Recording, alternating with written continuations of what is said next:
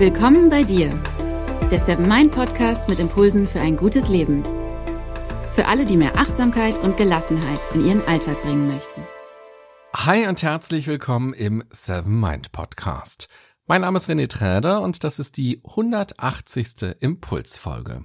In den nächsten Minuten möchte ich gerne über die beiden Persönlichkeitsstile Introversion und Extraversion sprechen und vor allem mit einigen Vorurteilen aufräumen. So manche küchenpsychologischen Theorien und Legenden halten sich hartnäckig und haben manchmal das Potenzial, unseren eigenen Blick auf uns selbst zu bestimmen. Und das ist schade, denn dadurch stecken wir uns selbst in Schubladen, die nicht dabei helfen, einen guten Umgang mit Aspekten zu entwickeln, die uns im Weg stehen, und wir übersehen dadurch auch leicht die Stärken, die in uns stecken. Jetzt gerade schon, ohne dass wir erst etwas verändern müssen. Ich bin nämlich ein großer Fan davon, nicht mit der Vorstellung durch die Welt zu gehen, dass man einen fehlerhaften Charakter hat und dass man sich erst komplett verändern muss, um halbwegs okay zu sein. Wichtiger finde ich, sich selbst gut zu kennen, mit all den Sonnen- und Schattenseiten, diesen Mix einerseits auch zu akzeptieren und darin vielleicht sogar auch etwas Wertvolles erkennen zu können und andererseits eine liebevolle Transformation durchzuführen, in der man sich bewusst ist, warum man bestimmte Aspekte bearbeiten möchte und dass man ein konstruktives Verhalten möglich machen möchte. In dieser Folge werde ich dir also davon erzählen, was es mit den Begriffen Introversion und Extraversion auf sich hat und was das konkret bedeuten kann, wenn man eher introvertiert oder eher extravertiert ist. Das eine ist nicht besser als das andere, so gibt es also Vorteile und Nachteile, Hindernisse und Chancen, Aspekte, die etwas leicht machen und Aspekte, die etwas schwer machen. Oder um es nochmal anders zu formulieren, es gibt Süßwasserfische, die in Flüssen und Seen leben, wie zum Beispiel der Goldfisch. Und es gibt Salzwasserfische, also Fische, die im Meer leben, wie zum Beispiel der Lachs. Wenn wir wissen, dass wir ein Goldfisch sind, dann ist es doch total traurig, wenn wir unser ganzes Leben lang versuchen, uns zu verändern, um endlich im Meer leben zu können. Besser ist es doch, wenn wir Rahmenbedingungen suchen, die gut zu uns passen, oder eben die Rahmenbedingungen anpassen, so dass wir gut in ihnen leben können, statt uns permanent selbst anpassen zu wollen. Denn wenn wir uns passend machen wollen, steckt hinter diesem Mindset, dass wir nicht richtig, dass wir nicht gut sind. Ein anderes Mindset, das ich gerne anbieten möchte, ist, lasst uns aufhören, uns ständig selbst zu bewerten. Lasst uns verstehen, wie wir sind, ohne dass uns unsere innere Heidi Klum nicht in die nächste Runde kommen lässt oder unser innerer Dieter Bohlen nicht in den Recall gehen lässt. Wir sind, wer wir sind. Von diesem Punkt aus kann es leichter sein, sich ein Ökosystem zu erschaffen, in dem man gut leben kann und das ein inneres Wachstum möglich macht, so dass wir dazulernen und uns entwickeln können. Entwickeln heißt aber eben nicht, du bist schlecht, und du musst komplett anders werden. Mir war das jetzt wichtig, denn mein Eindruck ist, dass wir in unserer heutigen schnellen und oftmals recht oberflächlichen Welt ganz leicht den Eindruck vermittelt bekommen können, fehlerhaft zu sein, der dann zu einem Selbstläufer werden kann. Und in den Weiten des Internets sind an jeder Ecke auch sogenannte Persönlichkeitscoaches unterwegs, die uns erzählen, was wir alles noch verändern müssen, um endlich ein gutes und erfolgreiches Leben führen zu können. Mir ist wichtig, dass diese Folge hier nicht in diese Kerbe schlägt, sondern eher ein liebevolles Verstehen, eine Selbstumarmung bedeuten kann und für einen konstruktiven Umgang mit inneren und äußeren Aspekten motiviert. Nach dieser kleinen Vorrede lass uns mal genauer auf diese beiden Begriffe schauen. Introversion und Extraversion sind die beiden Pole einer psychologischen Dimension, auf der Menschen mit ihrer speziellen Persönlichkeitsausprägung dargestellt werden können oder eingeteilt werden können. Man könnte sich das wie eine Skala vorstellen, die zum Beispiel eine Gegend dahingehend versucht zu beschreiben, ob sie eher flach oder eher bergig ist. Das Tal und der Berg sind dabei die Extrempunkte an den beiden Enden der Skala. Es gibt also auch einen großen Bereich dazwischen. Und das ist schon mal der erste Mythos, den ich gerne ansprechen möchte. Wir sind nicht entweder extrem so oder extrem so. Also entweder zu 100% introvertiert oder zu 100% extravertiert. Wir sind möglicherweise irgendwo dazwischen, haben eine gewisse Tendenz, eher so oder so zu sein. Je nach Situation kann sich diese Tendenz stärker oder schwächer im Verhalten zeigen.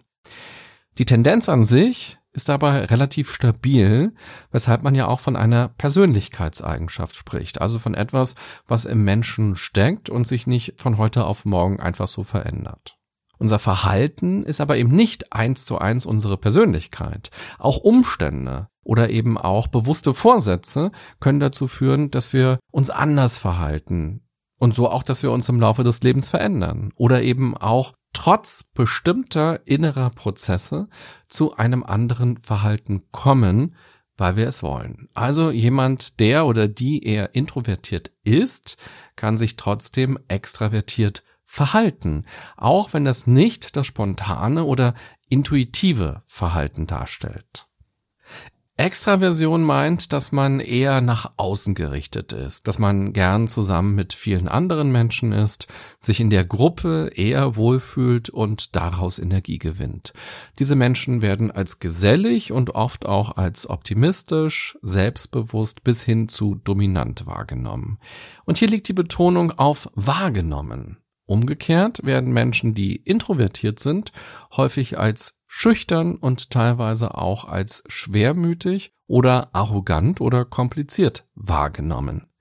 Introvertierte Menschen sind eher nach innen gerichtet. Für sie stellen viele Menschen eine Art Lärm dar, der sie von ihrer Art zu arbeiten oder zu handeln wegführt. Sie ziehen mehr Energie aus einem Zweiertreffen und können zum Beispiel auch gut alleine arbeiten oder auch alleine sein. Man kann diese Unterscheidung nochmal an einem Unterschied ganz gut festmachen, auch wenn es vielleicht etwas plakativ ist. Wenn man sich fragt, wofür sich eine Person begeistern kann, dann wäre es bei einer extravertierten Person eher eine Gruppenaufgabe oder eine Gartenparty mit vielen Freunden. Und bei einer introvertierten Person wäre es eher ein Museumsbesuch und einen Spaziergang mit einem guten Freund. Wie gesagt, es handelt sich um ein Modell, was theoretisch versucht, das Denken, Wahrnehmen und Handeln von Menschen zu beschreiben aufgrund ihrer Persönlichkeit, also aufgrund eines eher stabilen Merkmals. Auch eine introvertierte Person kann aber natürlich Freude an einer Party mit vielen Leuten haben. Möglicherweise wird sie diese Party aber trotzdem anders erleben und sich auch anders verhalten. Sie wird sich vielleicht eine ökologische Nische suchen innerhalb dieser Party, so dass sie sich dort wohlfühlen kann. Also bitte keine Hassmails nach dieser Folge, wenn du dich jetzt hier nicht zu 100 Prozent wiedererkennst. Die Psychologie ist ja keine Wahrsagerei, sondern eher der Versuch, systematisch aufgrund von wissenschaftlichen Erkenntnissen eben menschliches Verhalten, menschliches Denken, menschliches Wahrnehmen oder auch menschliches Empfinden zu beschreiben oder eben vorherzusagen.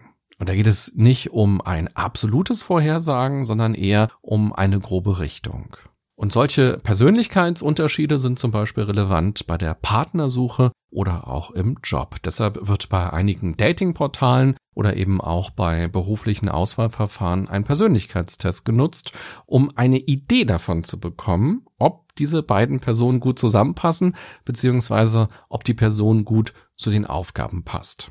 Aus der Forschung ist beispielsweise bekannt, dass die Ausprägung dieser Dimension gut vorhersagen kann, ob jemand ein eher großes oder kleines soziales Netzwerk hat. Außerdem ist bekannt, dass extravertierte Personen gerne Aufgaben übernehmen, bei denen sie etwas zusammen mit anderen machen oder bei denen sie auch im Zentrum der Aufmerksamkeit sind, beispielsweise wenn sie eine Präsentation halten. Diese Unterscheidungen lassen sich sogar auf neuronaler Ebene sichtbar machen. Bei eher introvertierten Menschen ist der vordere Bereich des Gehirns, der präfrontale Kortex, der direkt hinter der Stirn sitzt, aktiver und stärker durchblutet. Er ist unter anderem für Planung, Erinnerung und Problemlösung zuständig. Also für eher nach innen gerichtete Vorgänge.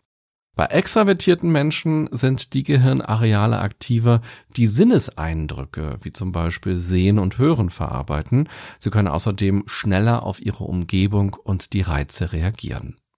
Übrigens, ich spreche ja immer von extravertiert und Extraversion. Das A ist kein Versprecher oder ein Sprachfehler. Komischerweise hat sich im Alltag das Wort extrovertiert etabliert. Wahrscheinlich als Gegensatzwort zu introvertiert. Extra stammt aus dem Lateinischen und beschreibt etwas, das im Außen ist. Wenn wir etwas kaufen und dazu ein Extra bekommen, dann kriegen wir was on top. Wenn wir von unserer Ex oder unserem Ex sprechen, dann ist das die Person, die mal in unserem Leben war, sich nun aber außerhalb befindet. Das Extrakt ist das, was man aus etwas herausholt. Extravertiert bedeutet also nach außen gerichtet und introvertiert bedeutet nach innen gerichtet. Die Idee dieser Klassifizierung ist rund 100 Jahre alt und stammt von dem Psychologen C.G. Jung. Später sind diese beiden Extreme in Form einer Skala, auf der man sich einordnen kann, als eine von fünf Dimensionen in den Big Five eingeflossen. Die Big Five bestehen aus fünf voneinander unabhängigen Dimensionen, die Menschen beschreiben und das ist das wohl am meisten erforschte Persönlichkeitsmodell in der Psychologie und das wird eben auch besonders häufig bei psychologischen Auswahlverfahren im Job oder eben auch bei zum Beispiel Dating-Plattformen genutzt, weil man da einfach sehr viel weiß, sehr viele Erkenntnisse darüber hat. Allerdings sind mit diesen Begriffen eben auch viele Missverständnisse verbunden. Jemand, der eher ruhig ist, der muss ja nicht schüchtern sein. Und jemand, der eher nach innen gerichtet ist, kann trotzdem auch vor einer Gruppe gut performen. Und so kann auch die Person, die eher nach außen gerichtet ist, für sich allein über etwas nachdenken oder eine Zweierinteraktion zu schätzen wissen. Die Autorin Susan Kane beschreibt in ihrem Buch Still die Kraft der Introvertierten den Unterschied zwischen introvertiert sein und schüchtern sein ganz schön. Sie schreibt an einer Stelle, hinter Schüchternheit steckt die Angst, von anderen abgelehnt oder gedemütigt zu werden, während Introversion nach innen gerichtete Aufmerksamkeit ist. Schüchternheit tut grundsätzlich weh, Introvertiertheit nicht. Wir lesen introvertierte Menschen also oftmals falsch. Und dadurch, dass introvertierte Menschen oft mit diesen Vorurteilen konfrontiert werden, kann sein, dass sie sich irgendwann auch selbst für schüchtern halten und dann verblüfft sind, wenn ihnen auffällt, dass sie sich ja gar nicht schüchtern verhalten haben. Introvertiert sein wird medial auch häufig als Makel dargestellt, als etwas, das man überwinden sollte, so als würde die Introvertiertheit einem im Weg stehen, erfolgreich zu sein oder ein gutes Leben zu führen, als würde man etwas verpassen, wenn man introvertiert ist, ohne dass dabei gesehen wird, was man verpasst, wenn man extravertiert ist. So wie der Berg und das Tal beide Vorzüge haben, aber eben auch beide Nachteile haben, haben auch diese beiden Ausprägungen unserer Persönlichkeit Vorteile und Nachteile.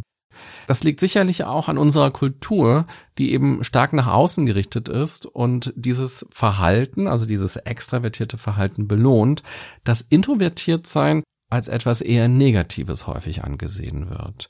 Statt nun aber den Sprung vom Goldfischglas ins große Meer zu machen, lohnt es sich eher, über die konkreten Vorzüge beider Persönlichkeitsstile nachzudenken und sich um das passende Gewässer zum Schwimmen zu kümmern.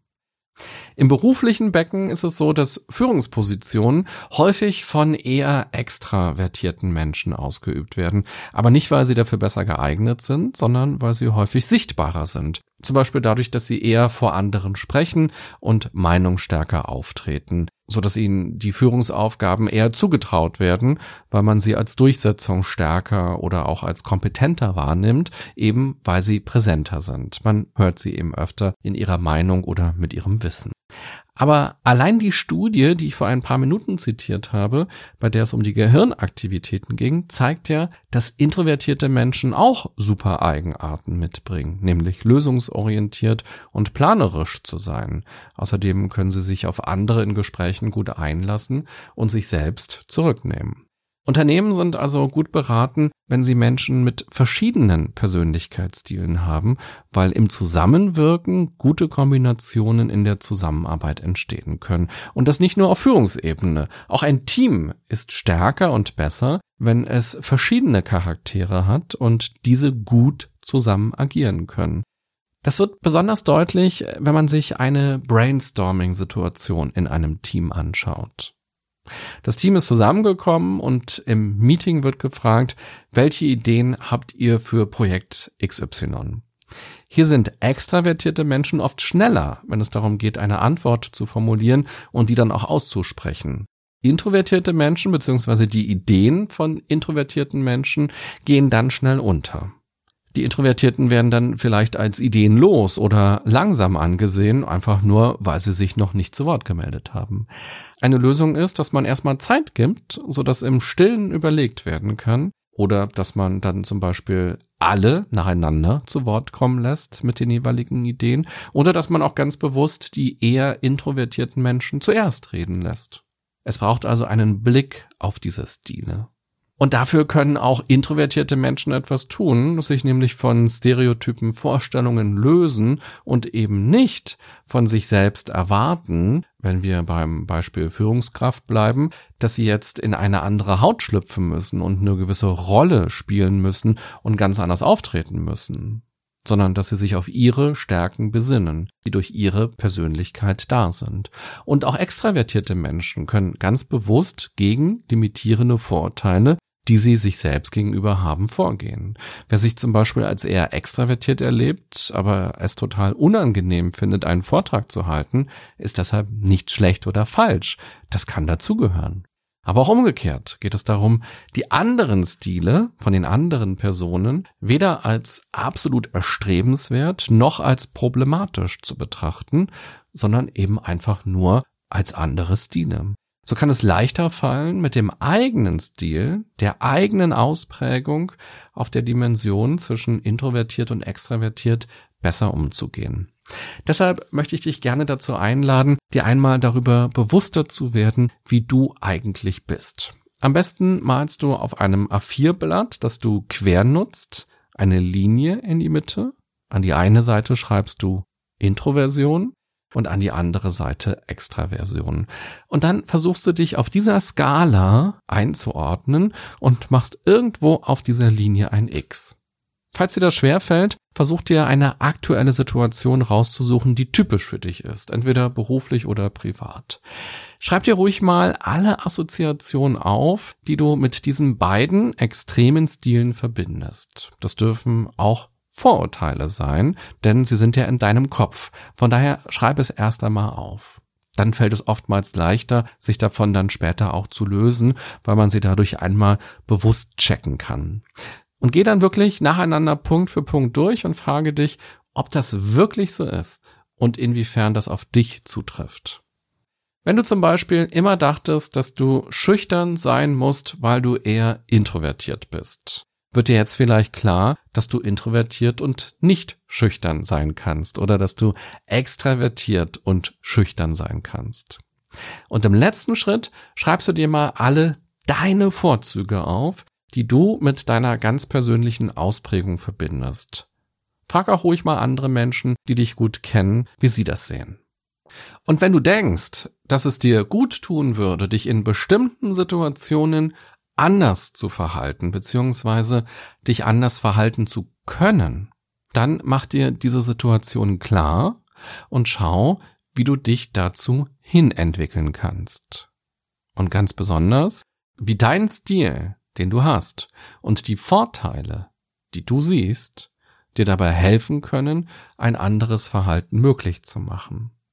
Es geht nicht darum, wie du dich in Richtung Extraversion oder in Richtung Introversion entwickeln kannst, sondern wie dir ein Verhalten, das mit dem anderen Stil stärker verbunden ist, leichter fallen kann.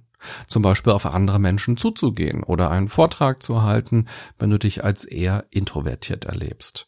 Verändere also nicht deinen Stil, sondern erweitere deinen Raum der Möglichkeiten im Verhalten.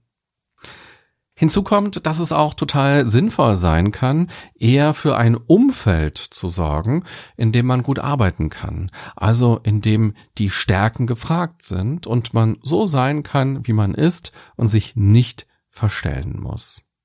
Statt zu hoffen, erfolgreicher oder glücklicher zu sein, wenn du dich änderst, wirst du vielleicht erfolgreicher und glücklicher, wenn du die Passung zwischen Stil und Umgebung optimierst, indem du deine Umgebung veränderst, also entweder indem du tatsächlich deine Arbeitsumgebung veränderst oder indem du dir eine neue Arbeitsumgebung suchst. Aber auch aufs Private kann man das übertragen. Wer eher introvertiert ist und als Single jemanden kennenlernen möchte, wird das vielleicht besser hinbekommen, wenn man dafür ein Setting findet, das zu einem selbst passt statt in einen Club oder eine Bar zu gehen, weil man das eben so macht, wenn man jemanden kennenlernen möchte, kann man eben auch schauen, ob man lieber ins Museum geht oder lieber im Rahmen eines Ehrenamtes oder ja, auch mit Hilfe einer App in Kontakt mit anderen kommt, ob das eher zur eigenen Art passt. Und wenn man als extravertierte Person plötzlich nur im Homeoffice ist oder in einem Einzelbüro sitzt und Akten sichten muss, dann kann es ebenfalls sinnvoll sein zu schauen, wie das Arbeitsumfeld so gestaltet werden kann, dass man motiviert ist und gut funktioniert. Du siehst, es gibt viele Wege. Hier nochmal ganz kurz im Überblick, was wir tun können. Den eigenen Stil akzeptieren und nicht dagegen ankämpfen. Und zusätzlich schauen, welche Vorteile er mit sich bringt, statt sich selbst als mangelhaft zu erleben. Lieber die Rahmenbedingungen anpassen, als versuchen, sich selbst hinzuentwickeln zu einem anderen Stil. Oder eben gezielt am Verhalten ansetzen, das einem wichtig ist, statt grundsätzlich am Stil anzusetzen. Locker mit der Andersartigkeit von anderen umgehen und sich selbst von stereotypen Bildern lösen. Ich wünsche dir eine gute und achtsame Zeit. Egal, ob du eher Goldfisch oder eher Lachs bist oder etwas dazwischen, finde dein Ökosystem. Bis bald. Bye bye, sagt René Träder.